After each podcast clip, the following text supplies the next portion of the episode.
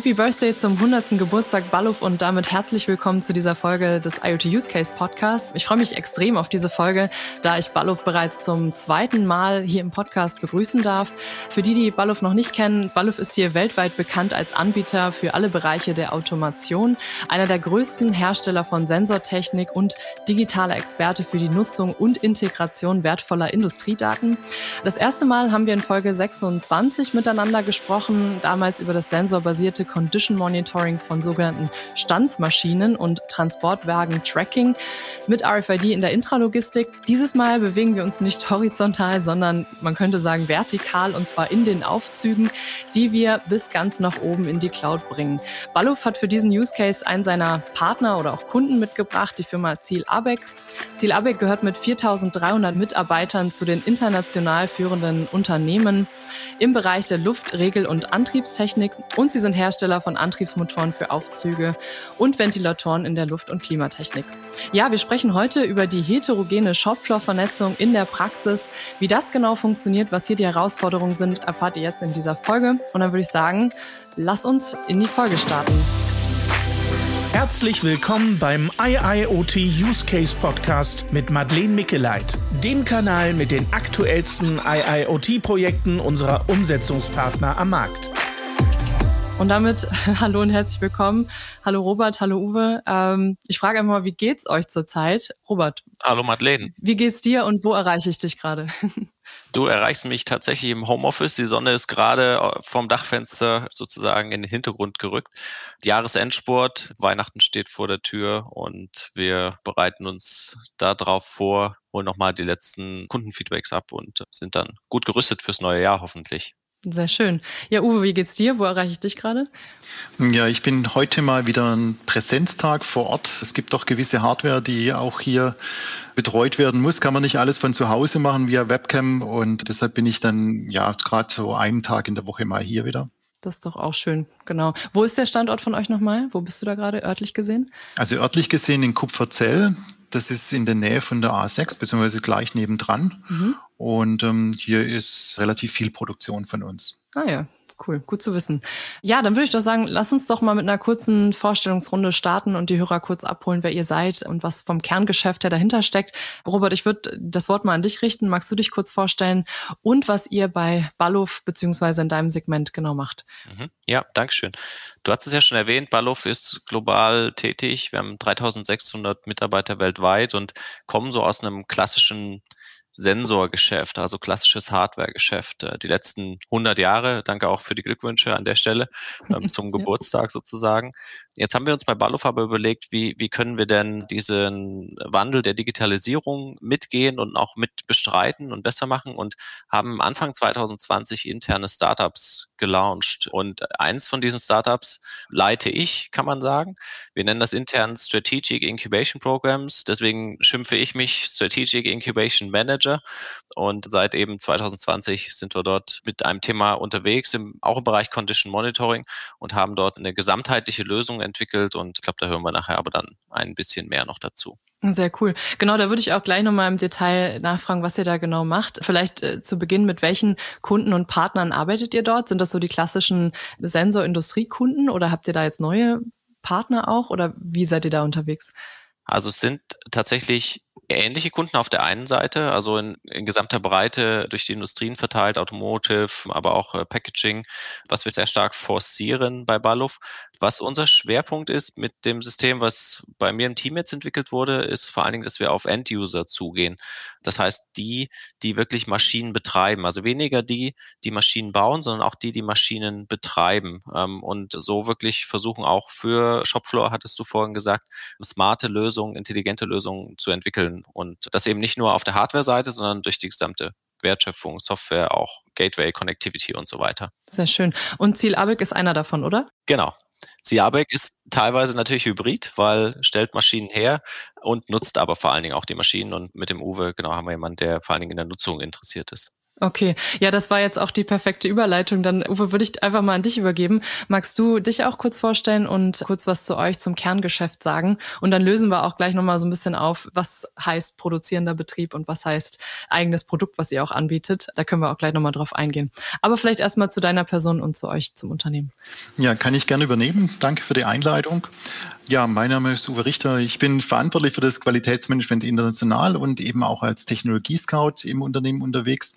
Das heißt, ich suche eben auch neue Technologien, neue Trends irgendwo am Markt und gucke, ähm, was können wir denn da davon nutzen und wo können wir die auch bei uns dann implementieren und, und sinnvoll dann entsprechend umsetzen. Ja, Zilabek, ähm, du hast ja eingangs schon gesagt, wir haben rund 4300 Mitarbeiter.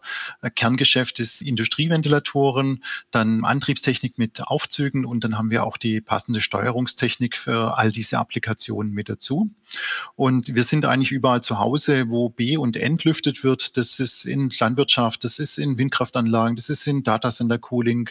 Überall, wo Luft bewegt wird, da sind wir dann eigentlich zu Hause. Mhm. Okay, spannend. Wer sind denn dann eure Kunden? Sind es die Betreiber von solchen Datacentern oder auch die Hersteller von solchen Fahrstühlen oder wer sind so klassischerweise eure Kunden hier? Und wo sind diese Produkte vielleicht auch im Einsatz dann? Also zum einen die Hersteller von den Fahrstühlen, die kaufen eben bei uns die Antriebstechnik und die Regeltechnik dann mit dazu.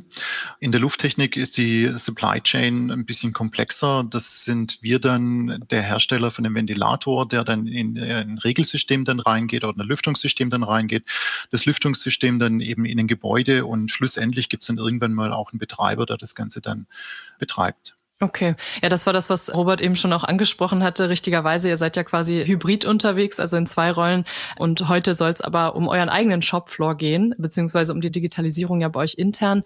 Da würde ich vielleicht auch gleich mal die Frage anschließen, wie ist denn hier eigentlich eure Vision mit dem großen Wort IoT beziehungsweise Digitalisierung? Wo wollt ihr dahin, sowohl intern als auch vielleicht extern? Also wir wollen mit unseren Fabriken eben alles, was wir neu schon kaufen, das ist schon IoT-fähig. Da sind wir entsprechend schon unterwegs. Das vernetzen wir auch schon, nutzen wir schon. Aber wir haben natürlich auch noch einiges an Maschinen, die eben noch nicht vernetzt sind.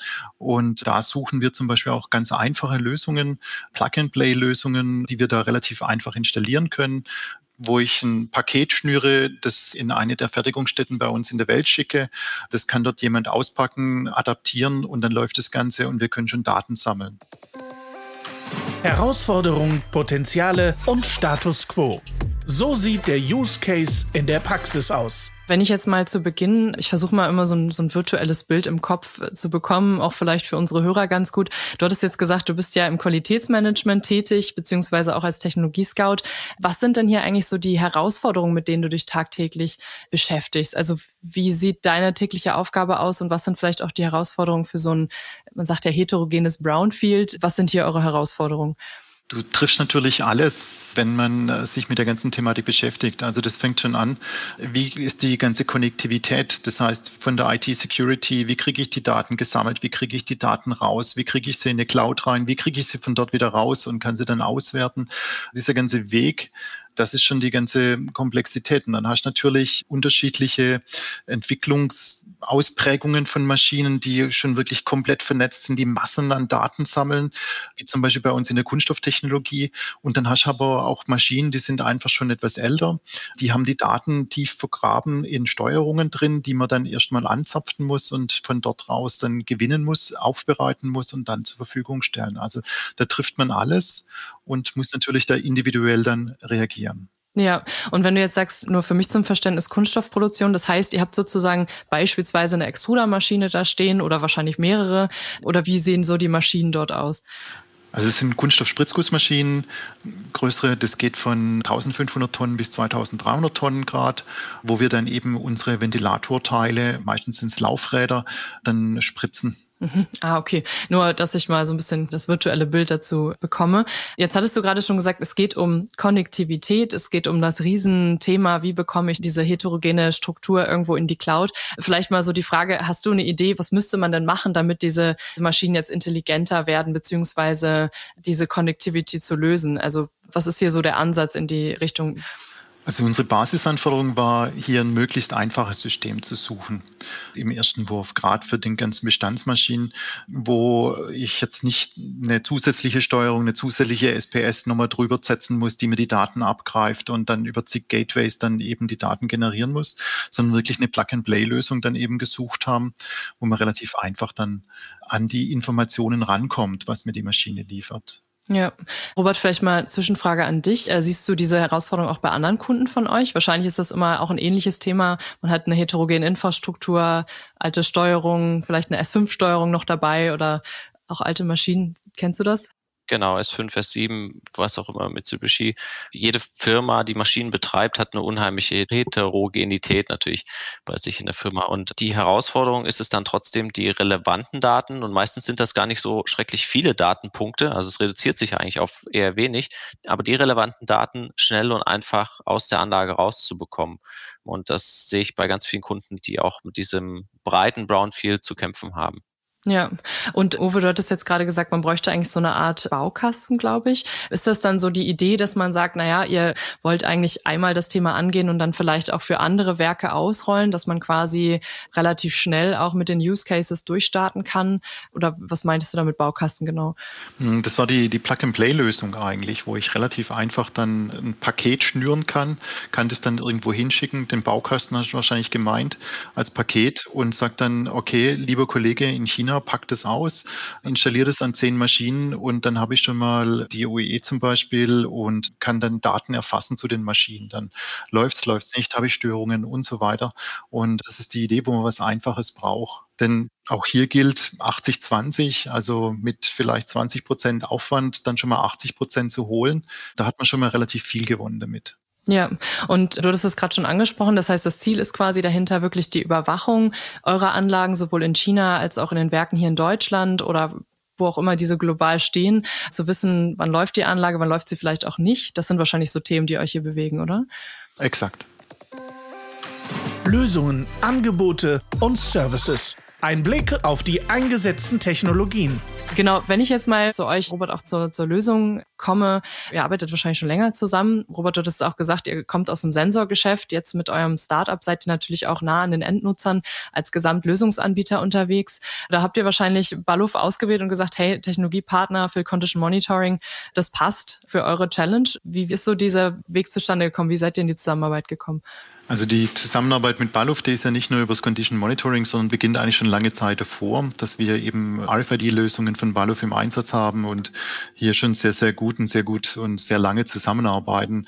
Und wir tauschen uns, also Baluf ist ein Technologiepartner von uns, ähm, wir tauschen uns mit Baluf auch regelmäßig aus. Das heißt, was haben wir vor, was hat Baluf vor? Und dann kam eben das Thema Condition Monitoring mit auf den Tisch und dann hat man sich ausgetauscht, dann kam eben die Info, okay, da gibt es eine smarte schöne, schnelle Lösung von Firma Ballow und dann haben wir gesagt, okay, testen wir. Mhm. Und wie macht man das jetzt in der Praxis genau? Also ich stelle mir jetzt vor, ihr habt jetzt beispielsweise so ein Werk mit ganz unterschiedlichen heterogenen Maschinen. Jetzt sprechen wir über Condition Monitoring. Wie funktioniert das?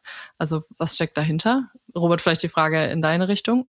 Die, die Themen, die der Uwe geschildert hat, die haben wir bei ganz vielen Maschinenanwendern und Endusern, wie wir sie nennen, gefunden. Also eine Heterogenität, die ich gerade schon genannt hatte, aber auch eine komplizierte IT-Infrastruktur, viele verschiedene Maschinen. Und die Herausforderung für uns war es jetzt, ein System zu kreieren, was komplett autark von der vorherrschenden Struktur, IT-Infrastruktur, Maschinenstruktur funktioniert und eben Condition Monitoring Daten erfasst und erzeugt. Ein zweiter Punkt war noch, dass es eben überall und global funktionieren muss und sehr schnell und einfach in Betrieb zu nehmen sein soll. Und aus den ganzen, sagen wir mal, Anforderungen, also wir haben uns hier zuerst eigentlich mit den Anforderungen beschäftigt, die am Markt bestanden haben, haben wir eben ein Paket geschnürt und jetzt sind wir in ganz vielen Sprints und iterativen Schritten letztlich zu einer Lösung gekommen, die wir auch anbieten können, die bei Kunden wie bei Zilabek und auch bei anderen Kunden mittlerweile läuft und global im Einsatz ist. Sehr schön. Vielleicht können wir da auch noch ein bisschen tiefer reingehen und das jetzt mal so ein bisschen aus der Praxis beleuchten. Wenn ich mir jetzt vorstelle, ich habe da jetzt meine Maschine, ich habe den Sensor, ich muss die Daten ja überhaupt jetzt erstmal verbinden und vielleicht verwalten. Das ist ja vielleicht so ein bisschen der erste Schritt. Wie mache ich denn das heute? Also werden diese Geräte und Maschinen jetzt über ein bestimmtes äh, überhaupt, also wie, wie funktioniert diese Datenaufnahme? Habt ihr da Insights? Also ich kann vielleicht was dazu sagen, wie das ähm, Unboxing von dem Balluf-Sensor oder von dem Condition Monitoring Device funktioniert hat. Da kam das Paket, ich habe das ausgepackt, ich habe den Sensor an der Cloud angemeldet und dann habe ich den Sensor bei mir aufs Notebook draufgelegt und dann konnte ich schon das erste Condition Monitoring von meinem Notebook machen. Mhm, okay, also das heißt, es geht relativ schnell, dass man dort erste Kennzahlen sieht. Okay.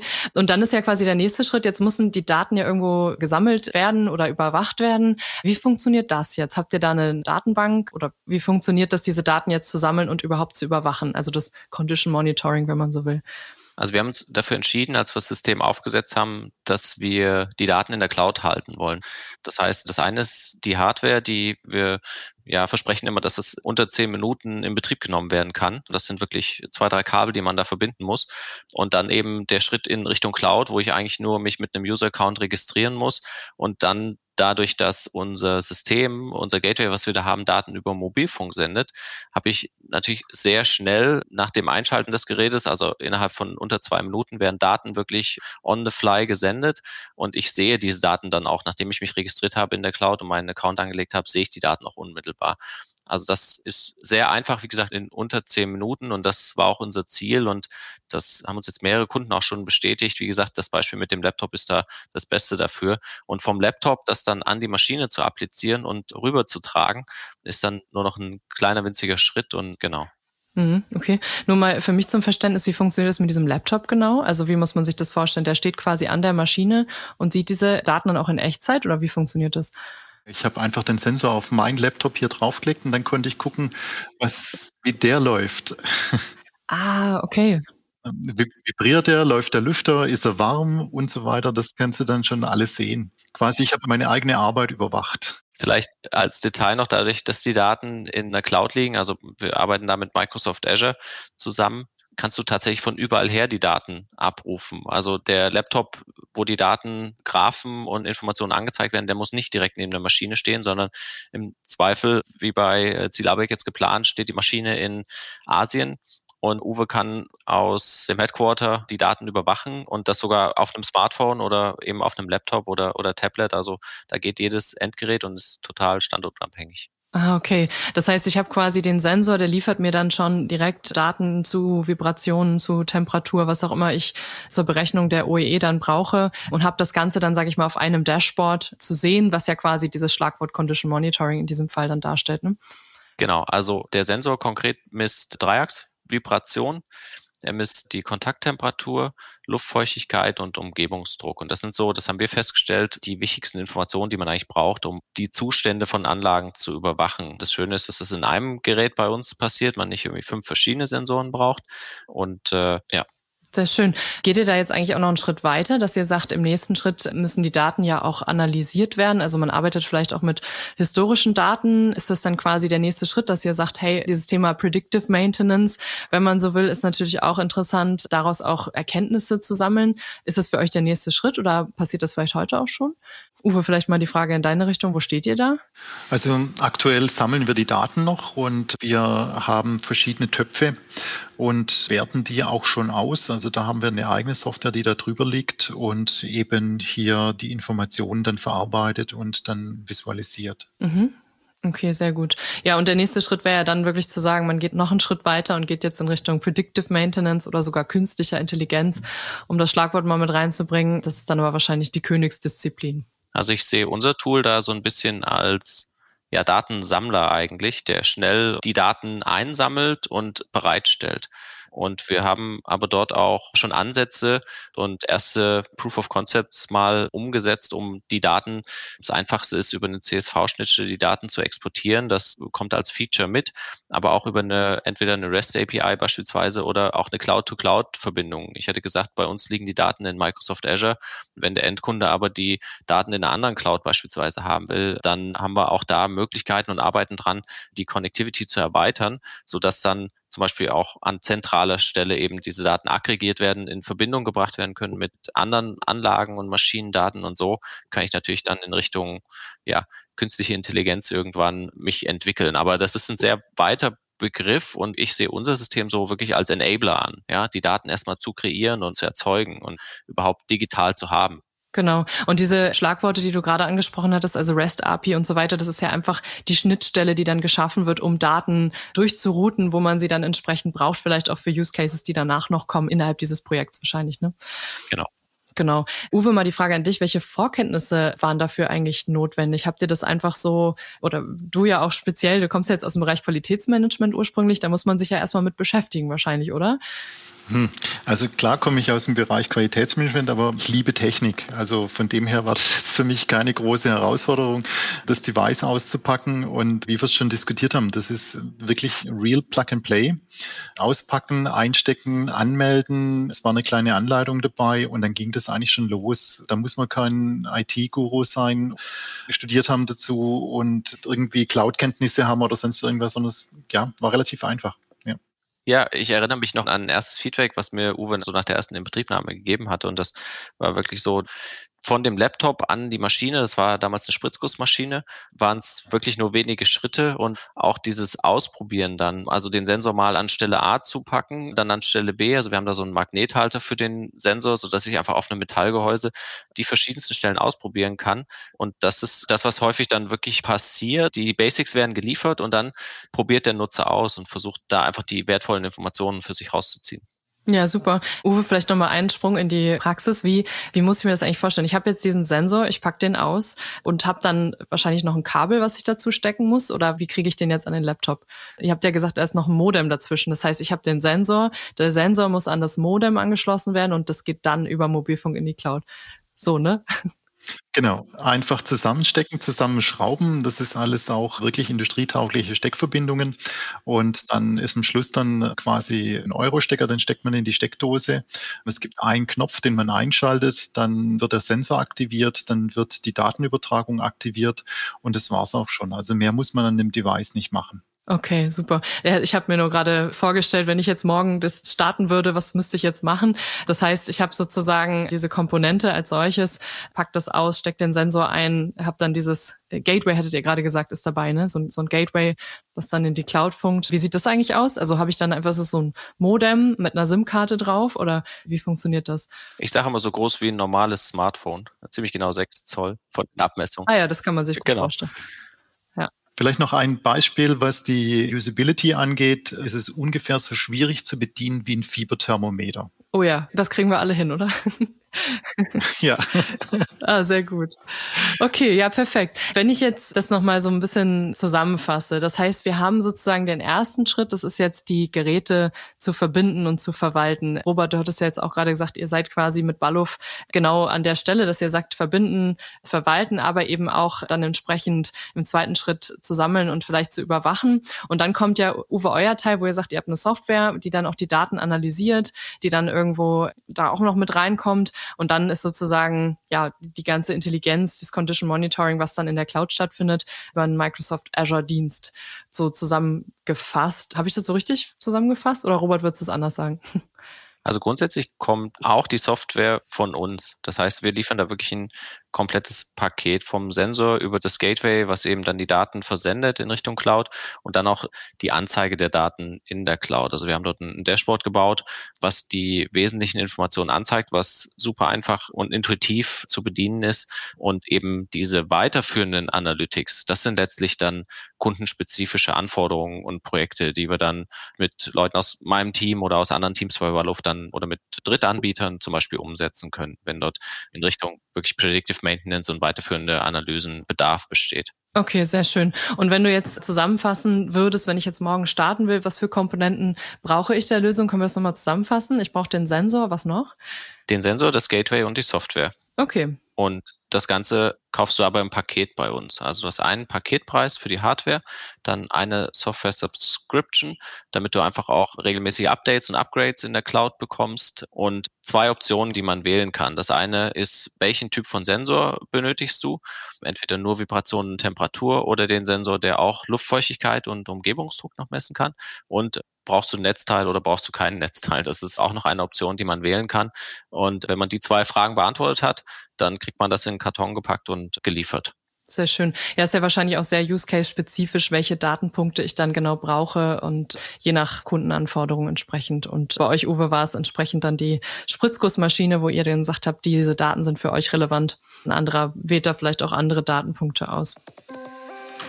Ergebnisse, Geschäftsmodelle und Best Practices. So wird der Erfolg gemessen. Ich werde immer gefragt, Madeleine, dieses Thema Business Case. Also geht ja im Endeffekt auch drum, wir machen Digitalisierung auch auf dem Shopfloor aus einem Grund. Man hat so am Anfang Uwe, du hast das beschrieben, auch von eurer Vision her, wo wollt ihr hin? Aber habt ihr auch für diesen ganz konkreten Case so eine Art Business Case, Return on Invest, wo ihr sagt, kann man schon berechnen und ab wann spart ihr sozusagen wirklich Geld mit dieser Technologie? Habt ihr das mal für euch ausgerechnet?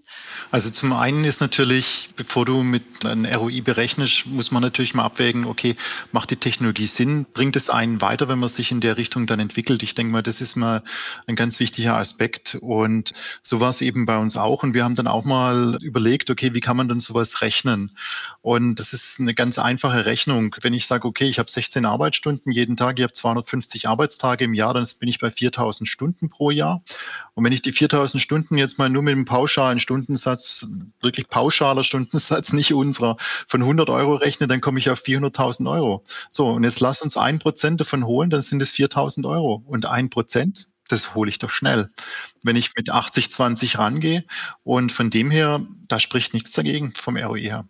Ja, wollte gerade sagen, das ist ja dann ein schneller Return on Invest, wenn man das vielleicht auch mit den, also jeder Technologie hat ja auch einen Preis, aber es geht ja im Endeffekt darum, unterm Strich damit Geld zu verdienen und natürlich auch in neue Technologien zu investieren. Und ja, es ist ein schönes, schönes Beispiel. Gerade du kommst ja oder machst ja das Technologie-Scouting. Da hast du ja wahrscheinlich auch verschiedenste Technologien dir angeschaut und da muss man natürlich auch eine gute Wahl dann treffen. Warum eigentlich Balluf? Du hast gesagt, ihr kennt euch schon länger, wahrscheinlich aus der Vergangenheit heraus gut zusammengearbeitet und das Ganze dann ausgebaut, oder?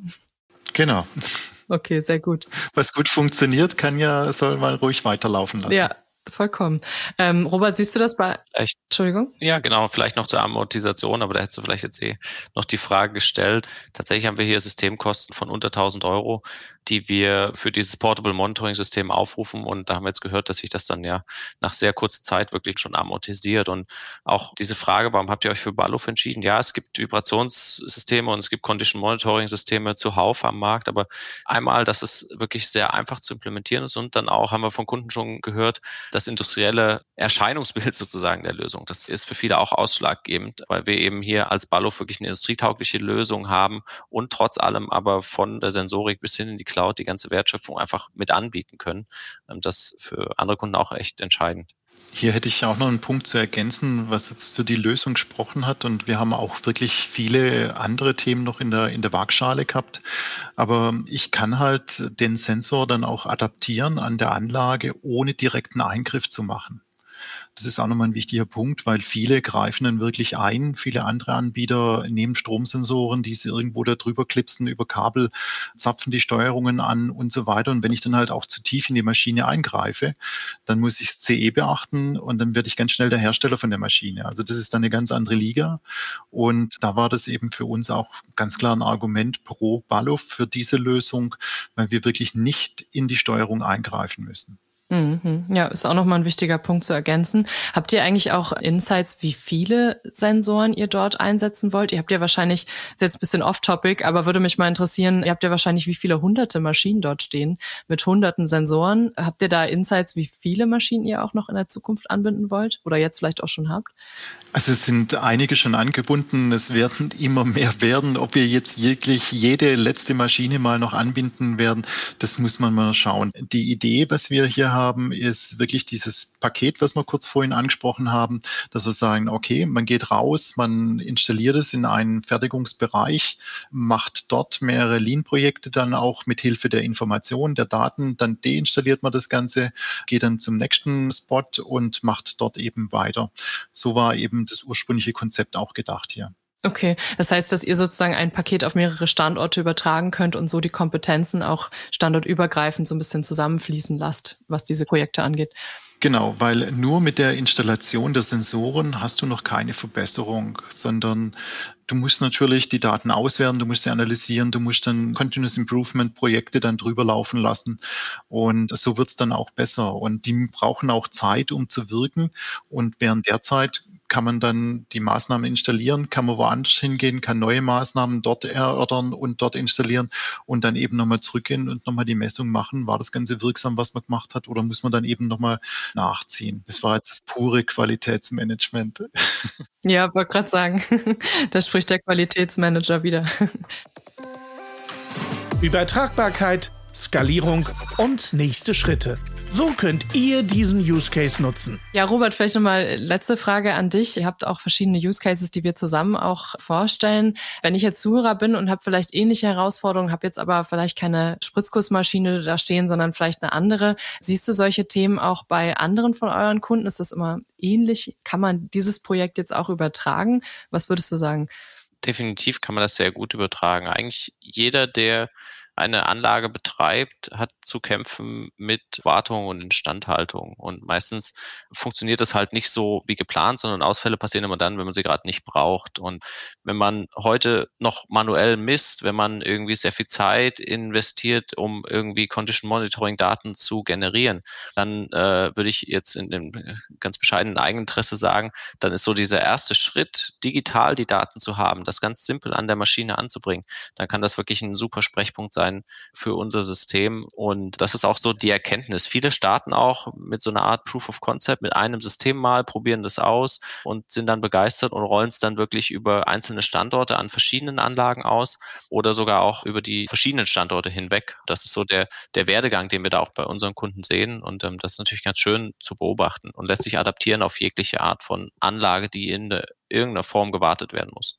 Ja, sehr schön. Ja, ich denke auch, wenn jetzt Zuhörer dabei sind, die ähnliche Herausforderungen haben, gern auch mal, denke ich mal, off-topic mit dir, Robert, oder auch gemeinsam diskutieren. Ich glaube, du bist erreichbar über LinkedIn. Ich werde das entsprechend in den Show Notes verlinken. Ansonsten natürlich auch über Ballhof direkt. Wir haben übrigens auch bei uns zwei echt spannende Cases, die auch in die Richtung gehen, vorgestellt mit der Firma Scheffler. Da geht es um die Scheffler-Werke, die vernetzt werden und mit der Firma Liebherr. Also da auch gern mal rein hören unter iotusecase.com ist dieser Use Case jetzt zu finden, den wir heute besprechen und auch nochmal zwei ähnliche Themen. Geht es auch um heterogene Shopfloor Connectivity. Ist ein sehr spannendes Umfeld. Ja, und deswegen, ich weiß nicht, Robert, wolltest du noch was ergänzen, noch was sagen? Was kommt bei euch in Zukunft noch?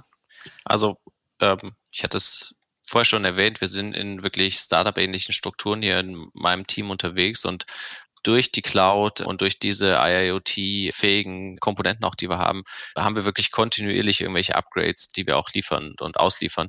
Und da kann ich noch nicht zu viel teasern, aber da wird immer wieder Neues, Spannendes kommen. Also ich bin da super interessiert auch, am Austausch, an Feedback von, von Kundeninteressenten und jederzeit offen, auch neue Themen wieder auf die Roadmap aufzunehmen. Sehr schön. Genau, also wie gesagt, deine Kontakte oder eure Kontakte sind entsprechend in den Show Notes verlinkt. Da gerne das Gespräch suchen. Und ansonsten danke ich euch schon mal. Danke auch an dich, Uwe. Ist nicht selbstverständlich, dass du hier heute mit dabei bist und hier seitens Stil Abex so ein paar Insights auch zu euren Prozessen von den Werken her gibst. Also vielen Dank dafür und vielen Dank, Robert, auch für deine Zeit, äh, für den Input. Und es ist wirklich ein super spannendes Projekt. Ich bin gespannt, wie es da weitergeht. Vielleicht kriegen wir da ja nochmal ein Update in einer anderen Runde in der dritten Folge mit Balluft dann. Schauen wir mal. Aber bis hierher schon mal vielen Dank an euch und wünsche euch noch eine schöne Restwoche. Danke, gleichfalls. Dankeschön, gleichfalls. Tschüss. Tschüss. Ciao. Ich freue mich sehr, dass du bei dieser Folge mit dabei warst oder auch Sie mit dabei waren, falls wir uns noch nicht kennen. Wenn durch diese Episode Mehrwerte entstanden sind, abonniert gerne meinen Podcast oder folgt mir auf LinkedIn direkt. Dann informiere ich immer mittwochs zu neuen Folgen rund um konkrete Mehrwerte zum Thema Industrial IoT aus der Praxis.